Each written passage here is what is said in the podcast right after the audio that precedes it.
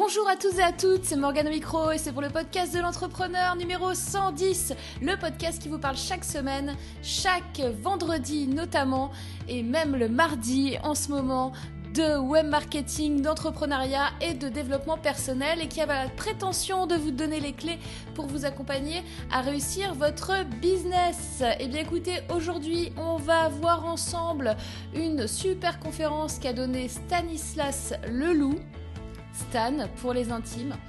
Et Stan, eh bien, écoutez, euh, sa mission, c'est de vous aider à transformer plus de visiteurs en acheteurs, comme il le dit très bien. Pour ça, il a fondé le site marketingmania.fr qui publie des conseils régulièrement sur l'optimisation des conversions.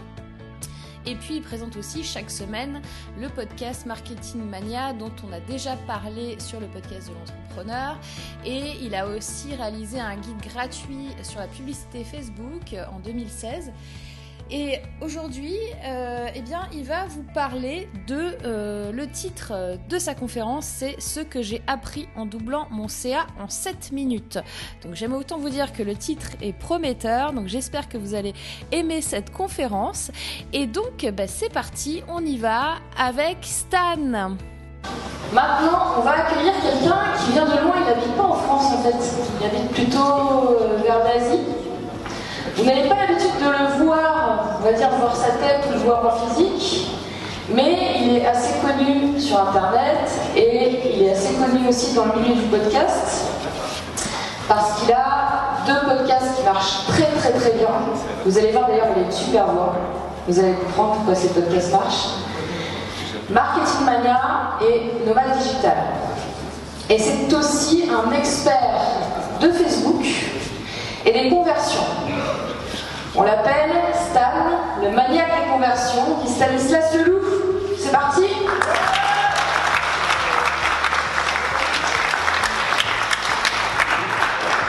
Bonjour à tous. Donc aujourd'hui,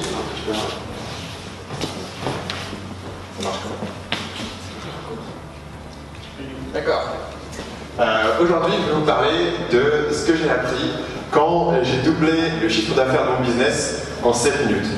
Donc, comme l'a dit Morgane, euh, les gens n'ont pas trop l'habitude de me voir en personne, alors je vous ai remis ma photo là au cas où. Euh, donc je m'appelle Stanislas Leloup, alias le maniaque des conversions. Je travaille sur des questions de marketing, comment convertir plus de visiteurs en acheteurs, et je fais beaucoup de pub Facebook. Mais mon histoire commence avant tout ça avec une formation qui s'appelle le plan d'action. Le plan d'action, c'est une formation dans le domaine de la séduction qui permet aux hommes timides de sortir de leur coquille et de commencer à rencontrer et à pouvoir connecter avec les femmes qui les intéressent.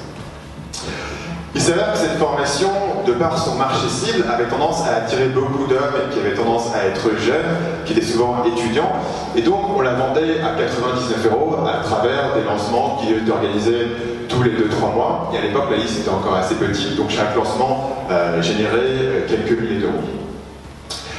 À vrai dire, il y avait tellement ce problème de marché cible que je recevais constamment des emails de gens qui me disaient que, écoute ta formation elle a l'air bien, je pense que ça peut changer ma vie, euh, ça a l'air vraiment génial, mais 99 euros, je ne sais pas dans mon compte en banque, c'est un peu cher. Alors on avait commencé à offrir des systèmes de paiement en 3 fois, sur 3 mois, 33 euros par mois, parce que là je me suis dit, absolument tout le monde peut se permettre. Mais un beau jour, comme Morgane l'a dit, j'ai commencé à habiter en Asie. Un beau jour, j'étais au Vietnam. Une des choses qui est très sympa au Vietnam, c'est qu'ils ont une culture de café. Ça, c'est un café vietnamien. La façon dont ça fonctionne, c'est qu'ils mettent euh, l'eau et le café en dessous et ça goûte. L'effet que ce, machin-là a, c'est que ça vous fait un café extrêmement concentré. Et en plus, moi j'ai tendance à le boire à la veille, donc autant dire que ça monte rapidement au cerveau. Et ce matin-là, mon café vietnamien m'a euh, bouffé d'inspiration. Et l'idée que j'ai eue était la suivante. Comment ça se fait que quelqu'un qui m'explique que ma formation a le potentiel de changer sa vie, comment ça se fait que ce gars-là soit prêt à me donner que 99 euros? Il y a forcément moyen de vendre cette formation plus chère. Ce n'est pas possible que ça soit la limite. Ça tombait on était à seulement 5 jours du nouveau lancement. Donc j'ai eu mon idée euh, de café vietnamien, c'est que j'ai doublé le prix de ma formation sans en parler à personne. Donc ce que j'ai fait, c'est que j'ai ouvert ma page de vente, j'ai fait CTRL F pour trouver toutes les mentions du prix et je les ai remplacées euh, par un prix qui était deux fois supérieur. Sans rien changer d'autre, parce qu'il me restait que 5 jours avant le lancement. Résultat de cette expérience-là, c'est qu'on a fait notre lancement, taux de conversion absolument identique à ce qu'on avait l'habitude de voir sur les 5 lancements précédents. En d'autres termes, cette petite opération qui m'avait pris 7 minutes, où j'avais changé le prix sur un page de vente, avait doublé le chiffre d'affaires de ce business-là, parce que c'était le seul produit. Du coup, ce que je veux vous raconter aujourd'hui, c'est pas une question sur le fait d'augmenter ses prix. Euh, parce que peut-être qu'augmenter vos prix, ça marche, à mon avis, pour la plupart des gens, doubler vos prix, ça va juste réussir à couler votre business. Ce que j'ai appris à ce moment-là, c'est que la façon d'avoir de meilleurs résultats, c'est pas toujours d'investir plus d'efforts. Et j'ai regardé autour de moi, et j'ai vu tous les entrepreneurs que je connaissais. Et il y avait plein de gars qui bossaient beaucoup, qui avaient de bonnes idées, il y avait d'autres gars qui bossaient beaucoup, qui avaient de bonnes idées, et pourtant ils n'avaient pas tous les mêmes résultats. Et je me suis demandé pourquoi. Et aujourd'hui, je voudrais partager avec vous euh, trois idées qui me sont venues de cette quête-là sur euh, comment avoir euh, des résultats exponentiels sur certaines actions. la première chose qui m'a perturbé, c'est la question de la chance. Il semble difficile de dire qu'en entrepreneuriat, la chance ne joue aucun rôle. D'un autre côté, c'est quand même un peu dérangeant de se dire qu'on ne contrôle pas notre destin. Je fais partie de ces gens-là et je suis sûr que beaucoup d'entre vous en font partie, qui a beaucoup du mal avec cette idée que la chance est aussi importante. Et l'idée, moi, qui m'a euh, fait avancer dans ce domaine-là, c'est celle-ci. Je crois vraiment à la chance, plus je travaille, plus j'en ai. C'est l'idée qu'il y aura toujours des facteurs aléatoires, mais que vous pouvez peut-être mettre en place un système pour maximiser votre exposition à la chance. Et la métaphore que j'aime bien prendre, c'est celle euh, du loto. C'est-à-dire que peut-être que chaque projet, chaque action, c'est un ticket de loto, et c'est vrai que vous ne pouvez pas toujours contrôler le résultat de vos actions. En revanche, il y a une chose que vous pouvez faire, c'est acheter beaucoup, beaucoup de tickets.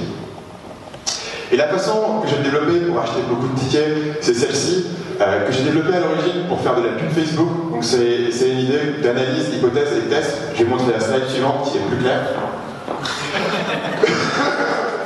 Très clair. Donc quand vous voyez cette slide, la, chose que vous pourrez penser, c'est vache, ce gars, il sait vraiment ce qu'il fait. Euh, il y a une super slide avec plein de chiffres partout.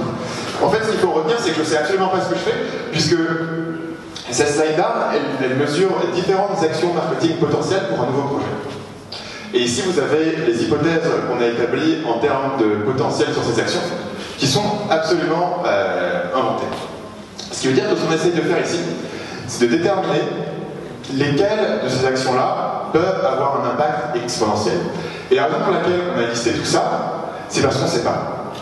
Et donc, ce qu'on va essayer de faire ici, donc ça c'est un nouveau projet sur un nouveau marché, c'est essayer de tester ces différents canaux marketing et de mesurer ce qui fonctionne. Dans l'idée que une fois qu'on aura trouvé ce qui fonctionne, on mettra le paquet dessus et on essaiera d'avoir des résultats exponentiels comme je vous l'ai montré tout à l'heure. L'autre élément, c'est celui de l'espérance. Et là, je vais vous prévenir à l'avance pour que vous ne soyez pas trop choqués, il va y encore y avoir des notes.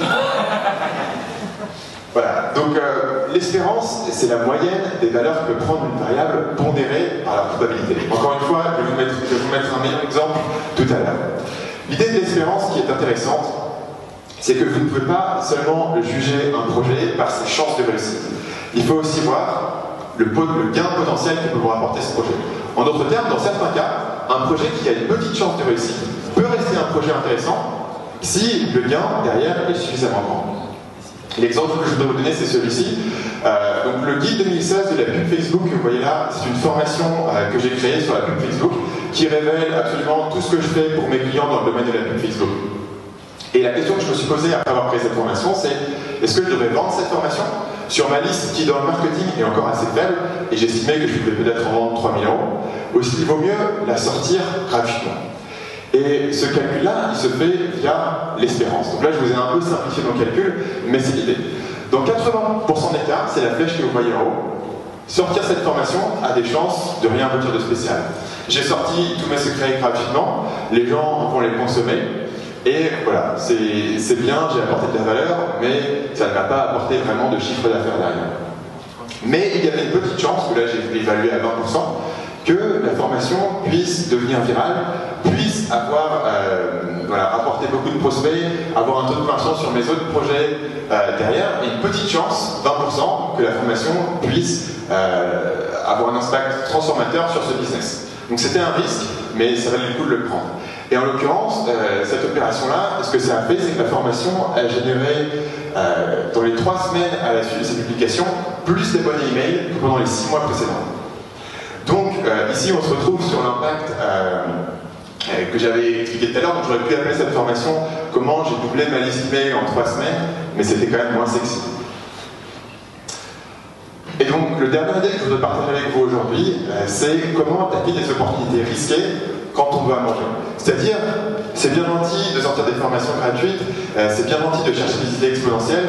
Après, au jour le jour, bah, il faut bien gagner sa vie, il faut bien euh, faire rentrer de l'argent dans les coffres.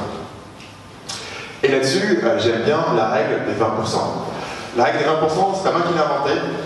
je l'ai volé à une entreprise que vous connaissez peut-être qui est Google. chez Google, un ingénieur peut investir 20% de son temps dans des projets de son choix. Et beaucoup de marques connues de Google, en particulier Gmail, ont été issues de cette règle-là des 20%. Donc l'idée des 20%, c'est de dévouer une fraction de votre temps à des projets qui ont des bonnes chances d'échouer, mais ont le potentiel d'avoir un impact transformateur sur votre entreprise. Et ça peut être par exemple bah, Facebook, lancer une formation gratuite qui devrait être payante, euh, lancer une chaîne YouTube comme l'a fait Antoine, euh, networker avec des influenceurs dans notre réseau, euh, passer sur les grands médias, ou bien sûr, comme ici, parler à une conférence. L'exemple avec lequel je voudrais terminer aujourd'hui, c'est celui du podcast Nomade Digital. Donc, Morgane l'a mentionné, je suis quelqu'un qui fait beaucoup des podcasts et mon, mon principal podcast s'appelle Marketing Mania. Début janvier, j'ai lancé un autre podcast qui s'appelle Nomade Digital. Le podcast Digital était un projet qu'on a fait sur le côté. On enregistrait en général le samedi, en fin d'après-midi. Si vous écoutez les premiers épisodes, on répétait constamment que c'était une expérience. On n'est pas sûr de continuer. On va faire 12 épisodes. On va mesurer si ça fonctionne. Laissez-nous des évaluations. Faites-nous du feedback pour nous dire si ça vous plaît. Donc autant dire que je n'avais jamais une confiance dans ce projet qui était assez faible. Mais c'était marrant à faire et puis ça prenait pas tellement de temps. Le résultat, et là encore la courbe n'est pas complète parce que la slide a été faite début avril, mais c'est que la croissance des écoutes sur ce podcast a été rapidement exponentielle. Aujourd'hui, on en est à peu près à 500 écoutes par jour. Euh, pour vous remettre dans le contexte, mon autre podcast, qui existe depuis bien plus longtemps, en est à 100 à 150 écoutes par jour. Donc celui-là, très rapidement, a euh, quintuplé l'audience de mes podcasts alors que c'était censé être un petit projet sur le côté. Et vous voyez que normalement, si vous allez encore aujourd'hui sur la page d'accueil, c'est la page d'accueil pour tout iTunes France. Euh, on est sur la page d'accueil à côté de France Culture, RTL, France Info, etc. Le résumé de tout ça, c'est que euh, j'en sors avec une notion que parfois c'est difficile de prédire le futur. Si un petit projet comme le Digital peut exploser, si pendant un an et demi j'ai fait des lancements sur un produit qui était vendu à la moitié du prix que les gens étaient prêts à payer, ça veut sans doute dire qu'aujourd'hui encore dans mon business il y a des opportunités de doubler les résultats que je ne vois pas, euh, qu'il y a des choses qui sont cachées. Donc c'est un message un peu d'unité pour moi qui avait tendance à penser que je savais toujours tout et que je pouvais toujours tout prédire. C'est aussi un message d'espoir en se disant qu'on ne sait jamais ce qui va décoller, euh, sachant que voilà, le podcast pour moi ça a décollé avec quelque chose qui semblait être vraiment un projet secondaire. Et finalement, c'est l'idée de dire que notre job en tant qu'entrepreneur, en tant que marketeur, c'est pas de toujours avoir raison, c'est pas de toujours avoir la bonne idée, le bon projet. Notre job, c'est de continuer à rester dans la partie avant tout, de continuer à expérimenter, à tester des choses, et puis d'essayer d'identifier avec une certaine rigueur les opportunités qui vont marcher pour nous, et une fois qu'on les a identifiées, de mettre le paquet dessus. Merci à tous.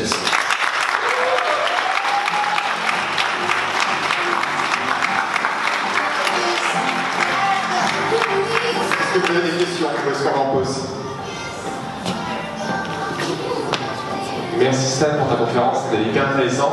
En fait, c'est juste pour savoir du coup comment tu choisis les projets sur lesquels tu vas te lancer. Comment tu choisis quoi mettre dans ton laboratoire? Est-ce que c'est juste sur l'expression du moment? Est-ce que c'est. voilà. Ouais, c'est une très bonne question. Donc, j'ai mis tout à l'heure le, tableau Excel. Donc, essentiellement, le tableau Excel, il arrive à un moment où tu as déjà choisi le projet que tu veux faire pour évaluer les différentes façons de le faire. Euh, pour être honnête avec toi, la façon dont je choisis les projets, c'est vraiment encore à l'instinct. Puisque le, euh, toute l'idée, c'est que j'ai du mal à pouvoir prédire les résultats d'un projet autre. Et des choses que j'ai fait, même sur les six derniers mois, où j'étais sûr et certain que le truc, il était blindé, que je ne pouvais pas échouer, et où je me suis complètement ramassé. Euh, Euh, donc ce qui me fait penser que j'ai une confiance assez faible dans mes compétences euh, de projection dans le futur, dans ces milieux-là, et que donc bah, tu, voilà, tu mises sur les projets qui toi te semblent être cohérents sur le papier, et ensuite vraiment pour moi le but du jeu c'est comment est-ce que tu peux construire un test pour ton idée qui soit le plus rapide à mettre en place possible. Donc, si tu veux, je vais te donner un exemple. Ça fait plusieurs mois que dans mon audience, les gens me posent des questions sur le sujet du copywriting. Donc, l'idée de comment écrire des pages de vente ou écrire des vidéos de vente qui soient persuasives. Je m'étais pas avancé là-dedans parce que faire une formation, ça prend énormément de temps et j'étais pas sûr que, que la demande soit suffisante pour vraiment rentabiliser mon temps là-dessus vis-à-vis des clients que je prends par ailleurs, etc. Et donc la façon dont j'ai réconcilié ce problème, c'est que je me suis dit, ok, passer 60 80 heures pour créer une formation sur le copywriting, c'est un peu risqué, sachant que je suis pas sûr que ça va marcher. Alors ce que j'ai fait, c'est que j'ai juste passé une dizaine d'heures pour écrire le sommaire, la page de vente, et puis après j'ai été voir mon audience et j'ai dit, voilà, formation en pré-vente. Vous avez des réductions, un avantage, euh, voilà, un accompagnement vraiment spécifique à la pré-vente si vous achetez aujourd'hui. Donc l'idée, c'est que là, euh, je peux tester plus de projets en me disant que si chaque projet que je lance me prend 10 heures. La formation euh, sur, le, sur le copywriting, c'est en cours en ce moment, c'est ce week-end que les préventes se passent. Donc en fait, je ne sais pas encore si ça va marcher. Tu vois, j'ai estimé peut-être que j'avais voilà, 20 ou 30% de chance que l'engouement de mon audience soit suffisant pour valider le projet. Mais est-ce que je suis prêt à sacrifier 10 heures de ma vie dans le laboratoire euh, pour un projet qui, moi, m'excite qui, euh, s'il est validé, bah, je serai content. S'il n'est pas validé, je rembourserai tout le monde en fait, qui a fait les préventes, et puis je passerai à autre chose. Donc voilà, c'est pour te répondre, au final c'est de l'instinct, et puis après essayer de trouver des choses où tu peux faire un test, tu vois, comme dans le milieu de la startup, c'est le ligne, tu vois, où tu peux faire un test assez rapide. D'autres questions? Les jeunes vont déplacer. Tu as quel âge, toi Tu as quel âge? Euh, 24 ans. Ah, je suis pas encore plus jeune. Je suis foutu. Je suis foutu.